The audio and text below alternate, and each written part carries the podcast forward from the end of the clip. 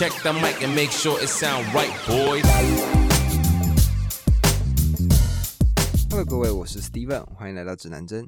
今天呢，要跟各位来讲讲的是布鲁斯威利跟他的失语症。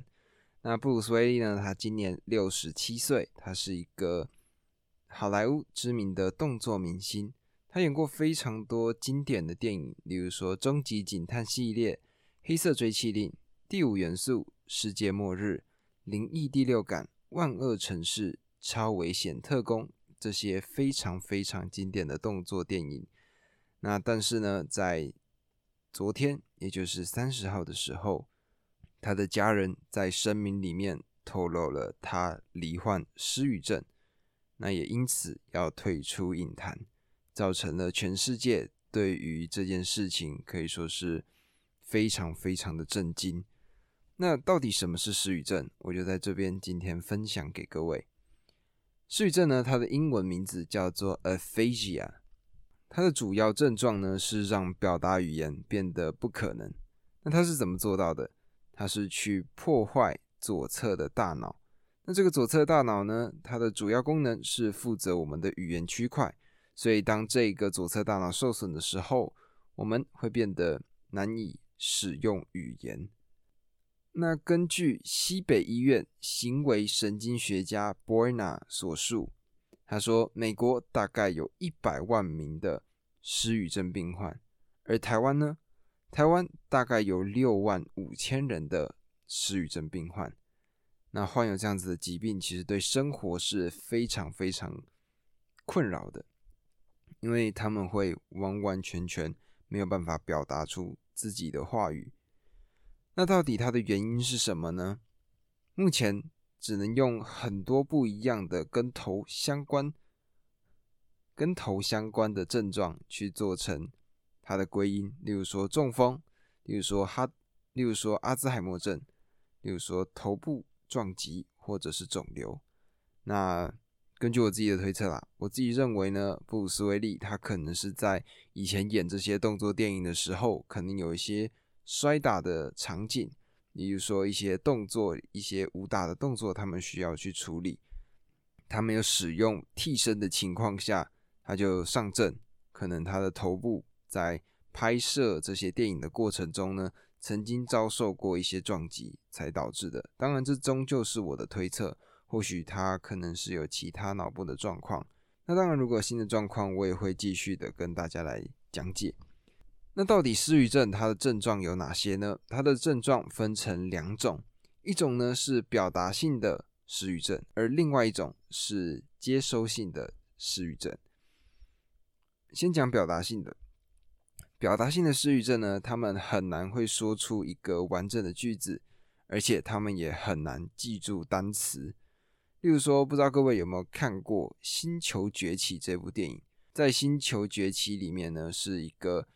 猩猩跟人类对抗的一个故事，那主角也是一个黑猩猩，他就在一个场景里面说到了一段话，就是 ape together strong，他用三个单字凑成了一个句子，就是猩猩我们强壮。那这个可能是表达性失语症他们会出现的症状。那至于接收性的失语症呢，他们则是没有办法听懂对话。那我们要怎么去想象？大概就是想象说，今天有一个讲法语的人在你面前讲话，他全程都用法语，你完全听不懂。但是今天状况比较特殊，就是这个语言你曾经学会过，例如说中文。今天我在你面前讲中文，你却完全听不懂我在说什么。这个呢，就是接收性的失语症。那有些人呢，他们只会得到其中一种，而比较惨的状况就是两种他们都得到。那根据纽约大学的 Rusk 中心，他的语言病理学家，他的名字叫 Karen，他说到，得到这种失语症的人，他们的口语能力、理解能力、阅读能力、写作能力，全部都会受到影响。所以说，他真的是影响到生活上的各个层面。那它到底有没有前兆呢？答案是有的。它基本上主要发生在六十五岁以上的人群，但不代表其他年龄不会发生。而且，只要得到中风这个症状之后，它出现的几率会明显的增高。那它有什么前期的症状呢？它前期的症状是你的句子会开始变短，例如说，我今天去慢跑，它可能就会慢慢的变成我慢跑。所以呢，如果你们身边开始注意到一个人，他讲话的模式跟他以前比起来，相对应的不寻常了很多。那这种情况可能就要考虑来做一个就医，因为这可能是失语症的前兆。那他到底有没有预防的可能性呢？目前答案是没有的，但是可以透过饮食，可以透过适度的运动，避免这种情况的发生。那原因也很简单嘛，像之前我所讲到的，运动它对于脑部是有好的帮助的，而饮食更是重要。它能够让我们脑部拥有足够的营养，就可以让我们防止失语症的发生。而刚刚的病理学家 Karen，他也特别提到，吸烟它会导致失语症状的风险提升。那原因也很简单，因为吸烟它会造成中风的可能性增加，中风的可能性增加，它就会导致失语症的可能性也跟着一起上涨。这就是一个完整的过程。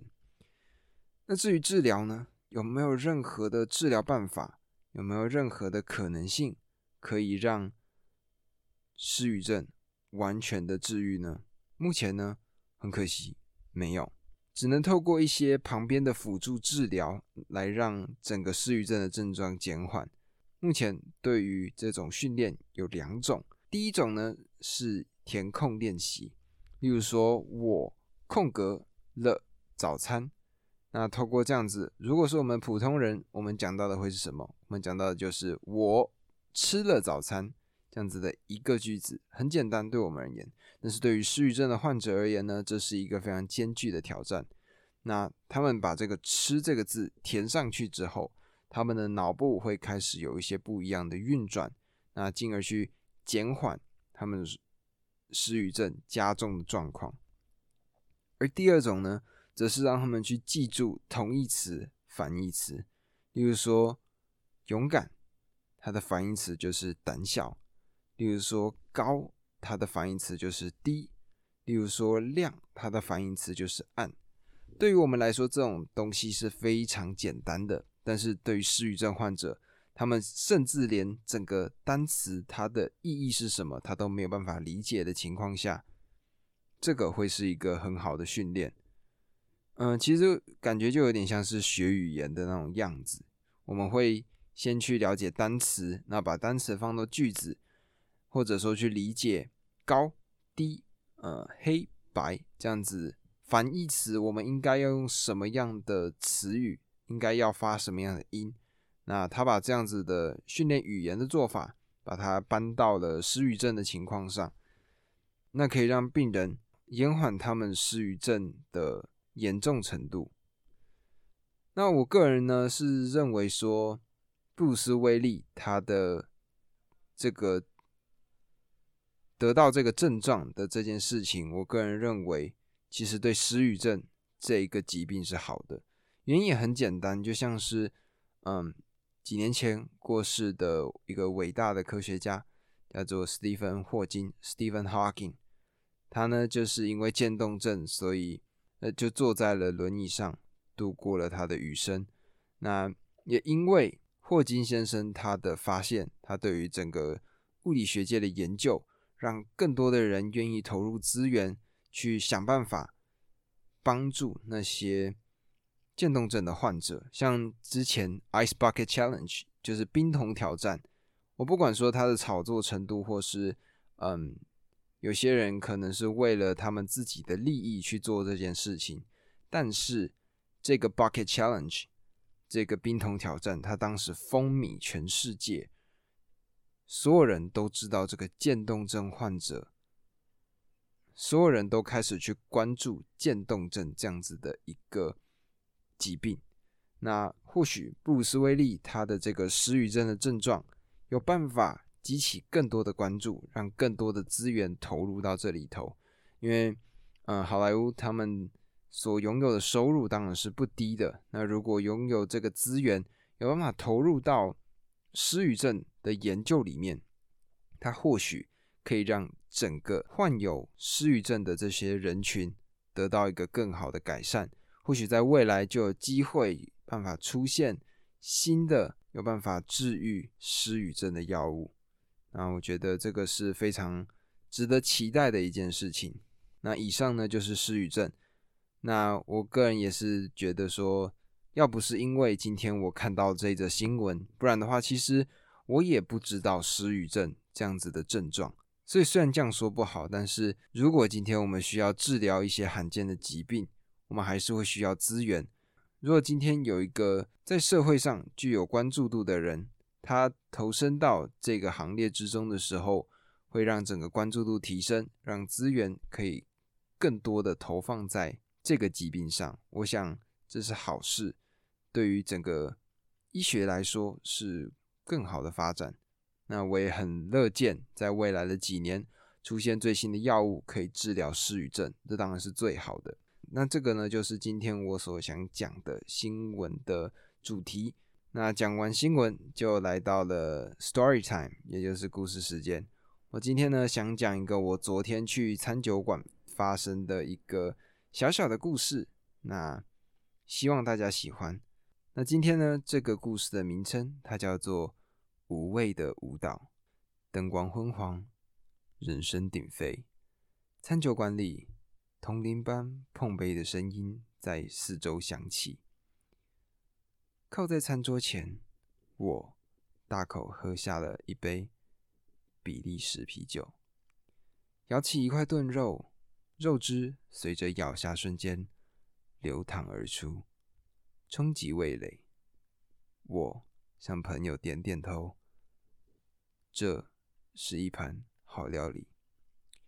《Shape of You》的旋律播放着，音量恰好在一个完美的临界点。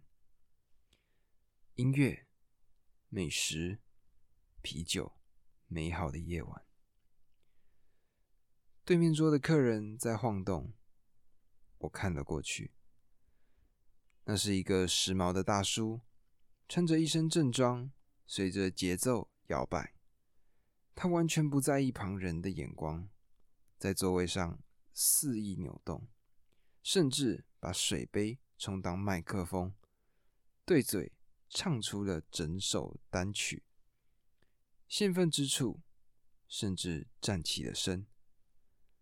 他的能量向四周蔓延，从同桌开始，人群开始扭动，最后，整间店陷入疯狂。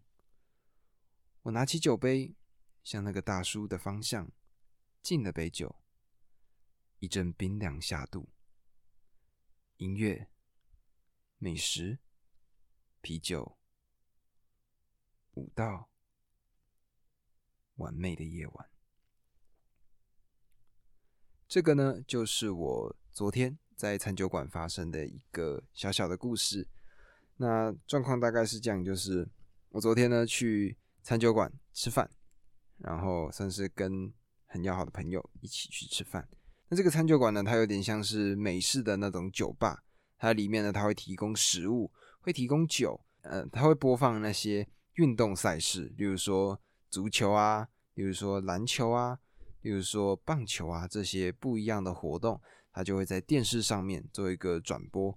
那那是一个我跟朋友算是蛮常去的一个地方。在这里呢，我们就会点一杯啤酒，然后点一份小小的餐点，两个人就坐着，然后吃着一点东西，聊聊天，看看比赛，吐槽一下一些球员。这算是一个一个蛮日常，然后我们很常做的一个事情。那当然，昨天呢就比较不一样一点，因为昨天好像刚好他们有一个公司的聚餐，找来了，就是应该是一个上司，他带来了一票员工在这里面，大家就一起在这边吃饭。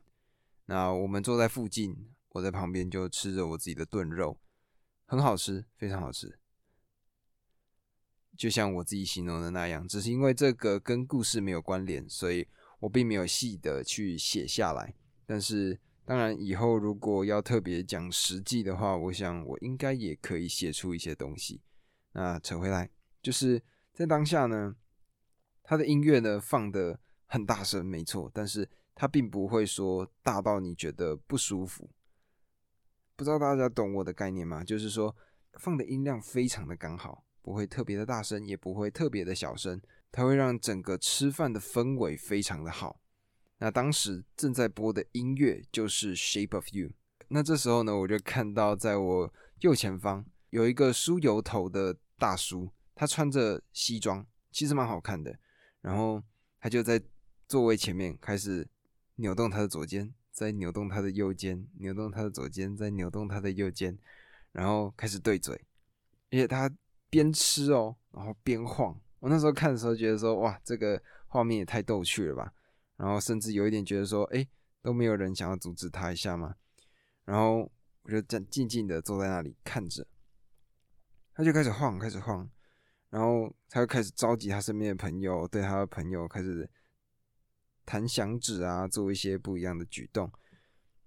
然后突然到副歌的时候，他就拿着水杯站在他的椅子上开始唱歌，没有发出声音哦，但就是一个跳舞的感觉。他其他兄弟也是蛮挺他的，就。跟着也一起就站起来，然后开始帮他伴舞。伴舞伴一伴呢，里面的一个人他就开始拉旁边的桌子的人，也开始一起加入整个舞蹈。然后你就看到整间店都在跳《Shape of You》，他那感觉真的是太奇妙了。我就坐在那边静静的看着。然后因为我我自己不太会跳舞，所以我就坐在旁边看着他们的动作。喝了一杯比利时啤酒，淡淡的看他们，我觉得哇哦，这个画面我不记下来真的是太可惜了。所以这就是你们今天看到的这个故事。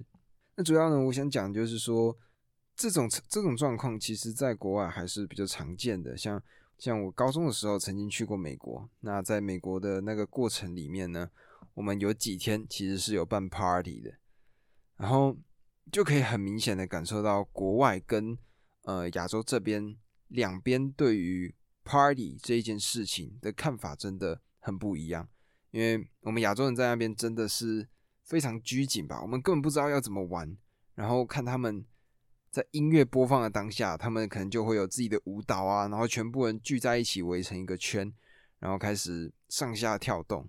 反观我们亚洲人就是各自站在角落，然后划手机。那今天呢，在餐酒馆看到了一个这样子的画面的时候，还是会觉得说，哇哦，就是一个回忆杀，你知道吗？感觉像是回到了国外的那一段时间里。那当然，另外一个点呢，就是真的其实没有太多人去在意你到底在做什么。想象一下自己出糗过的一件事情，然后你试图去跟旁边的人去分享看看，看他们还记不记得。这个呢，其实就是呃个人效应，其实。你没有那么重要。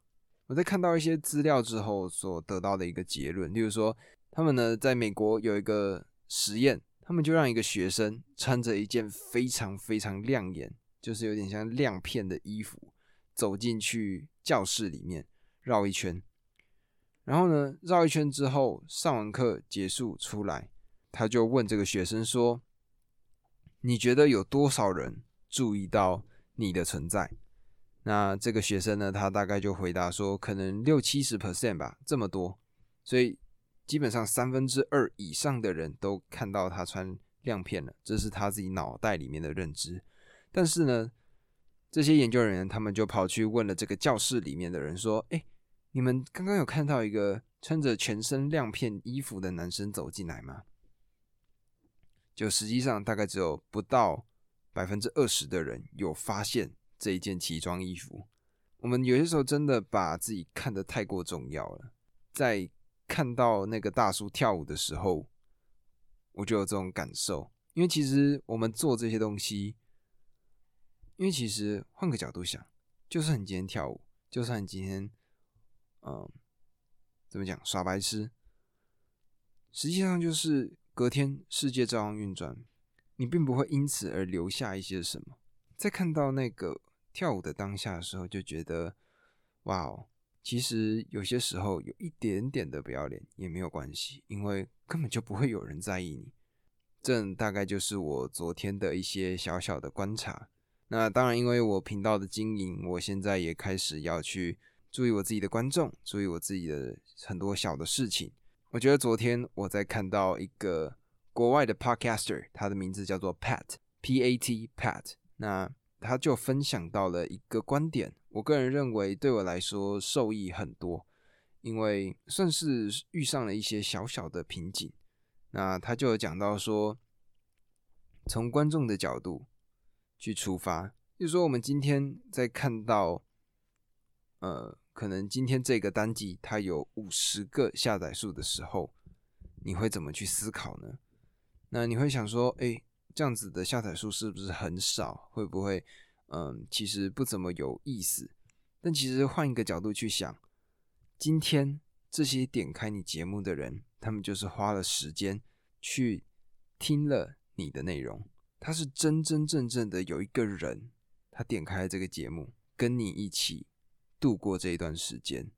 而且如果把这五十个人、一百个人换算成真人，放到教室里面。你想那是有多挤的一个情况，所以说很多时候我们看到其他的频道或者说其他的平台，他们出现了 maybe 一两万甚至几百万点阅的时候，我们会想说哇，这好厉害，望尘莫及。但实际上，我们应该是先从小的部分去看起，因为如果当你把一个目标看得超大的时候，你会觉得哇，那我现在做的这些努力是不是都没有效果了？这的就有点像是，嗯，一杯水，一个半杯的水。那你的思考方式可以是，哦，我只剩一半了，跟哦，我还有一半，乐观的一个，呃，就是一个乐观看待的一个过程。那对于这样子的一个情况，我自己就认为说，因为我自己，因为我现在的频道情况就是有在增长，但增长的幅度其实没有那么大。我自己呢，其实比较喜欢像现在这样子一个闲聊的风格，我可以。稍微讲一下我自己的看法、自己的观点。那当然，我个人是觉得都叫新闻指南针了，所以我才会多报一个新闻，让大家知道现在国际上或者说现在时事科学报告上发生了一些什么样的问题。那我也会持续这个模式下去，让更多人不止吸收到一些新的知识，也可以看到一些我自己个人的体验，这是我所希望的。那当然。我话不会说的太死，有可能在未来的某一天，我突然就转变了我的方向。但是我可以保证的事情是，我小故事，我每天写的这个小故事，我绝对不会断更，我会持续每一天拿出最新的作品，我会在这个平台上把我的故事分享给你们。那像是对于这种闲聊风格呢，我个人就最近一直在听古癌啊，或者说瓜吉这样子的比较大咖一点的人物。因为我发现，像哇，古埃真的讲的好顺哦，我觉得好厉害。他可以对着他的麦克风，然后一直讲，一直讲，一直讲，一直讲。他当然会有一些小小的停顿，但是呢，他的整个讲话的节奏，我个人觉得非常非常的顺畅。那这就是我现在正在努力学习的。因为如果按照你们现在所听到的这个样子，就会发现其实。我的断句的地方，它的节奏会拉的有一点点长，我觉得还是可以慢慢改进啊。所以我自己是想说，我再给我自己一点时间，一个礼拜比一个礼拜变得更好，这个就是我所希望的。那至于瓜吉的部分呢，我个人是有些时候会听他的一些直播啊，或者说他的一些内容。那因为他的形式是基本上会跟另外一个主持人一起做一个节目。那这个就跟我现在的这个调性有一点不太一样，所以我欣赏他的反应能力，他的反应能力真的是很好，这让我有一些不一样的体验，不一样的启发。目前呢，我会先以他们两个人的播报风格当做我的模板，尽量的去把自己变得更好，让我可以嗯得到，让我可以学到一些不一样的事情。因为现在每天就会特别去听一些不同家的 podcast，不只是台湾的，国外的也会有。我就会听这些不同地方的 podcast，然后写一些笔记，记下一些好笑的，或者说记下一些我个人认为节奏非常好的地方。像我认为呢，一个好的单集最重要的一个重点就是你不会发现时间过了。那 maybe 它可能二三十分钟的单集，但是在听的过程里，你会觉得说，哇，时间过这么快吗？我我已经听完了嘛的那种感觉。那只要我有这样子的感受的时候，我就会特别把那一个单集给记下来，那仔细去研究这个单集它的内容。这个就是算是一个学习吧，因为我觉得。嗯，不可能一开始就可以把所有细节都做到最好，只有把头洗下去了，一点一点的做，我相信可以把整个单集的内容，或者甚至整个节目它的制作的品质做一个很好的提升。这就是嗯我的规划。前阵子呢，我在前几集的单集里面有讲到说，我看创造安娜这件事情。那创造安娜呢？大概简介一下，就是说，创造安娜是一个呃德国的假名媛，她透过她自己的能力，得到了很多上流阶层人士的赞助。那他试图要去建造一个基金会，叫做 Anna Delvey Foundation。这个 Foundation 这个基金会，它的主要诉求是要让各式是要让各界的艺术家放着放他们的艺术作品到这个画廊里头，那他透过这样子的方式赚钱。但是呢，因为他一系列的债务问题，还有他呃诈欺的这个行为，让最后在最后呢，他被抓进了监狱里面。那这在 Netflix 上面有一个完整的剧情。嗯，这里面呢，他有他欺骗人家。博得别人认同的一个过程，还有就是律师本身是法律系的，所以在看那个律师答辩的过程里面，我就会觉得说，嗯，真的是厉害的律师，真的是厉害的律师，有办法把黑的说成白的。难怪说在美国很多律师被称为老鼠，因为他们真的有办法用自己的能力。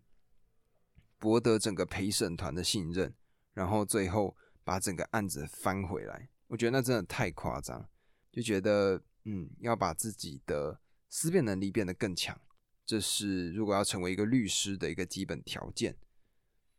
那当然，《创造安娜》这个剧集，它所讲到的对于人性、对于整个呃大环境、整个阶级，它的。观察还有他拍摄的手法，我认为是非常好的。如果有兴趣的话呢，欢迎到 Netflix 上面去点开《创造安娜》这一部影集，大概十集左右，每集一个小时。如果有一点时间，可以细细去品味一下这个作品，不管是表情，不管是拍摄的细节，或者是他的音乐，或者是他的服装，我觉得他都做得非常的好。所以在观看的过程里面呢，你们应该会得到一些不一样的感受。那么讲了这么多，这就是今天呢我主要想讲到的内容。那大家我们一起变好吧。那今天的节目我们就录到这里啦。欢迎在下方留下五星评论与我互动。喜欢的话，欢迎关注我的 Podcast 并追踪我的 Instagram 账号。我的 IG 账号呢是 Compass News，C O M P A S S 底线 N E W S。那么今天的节目呢？我们就录到这里啦，我们下次再见。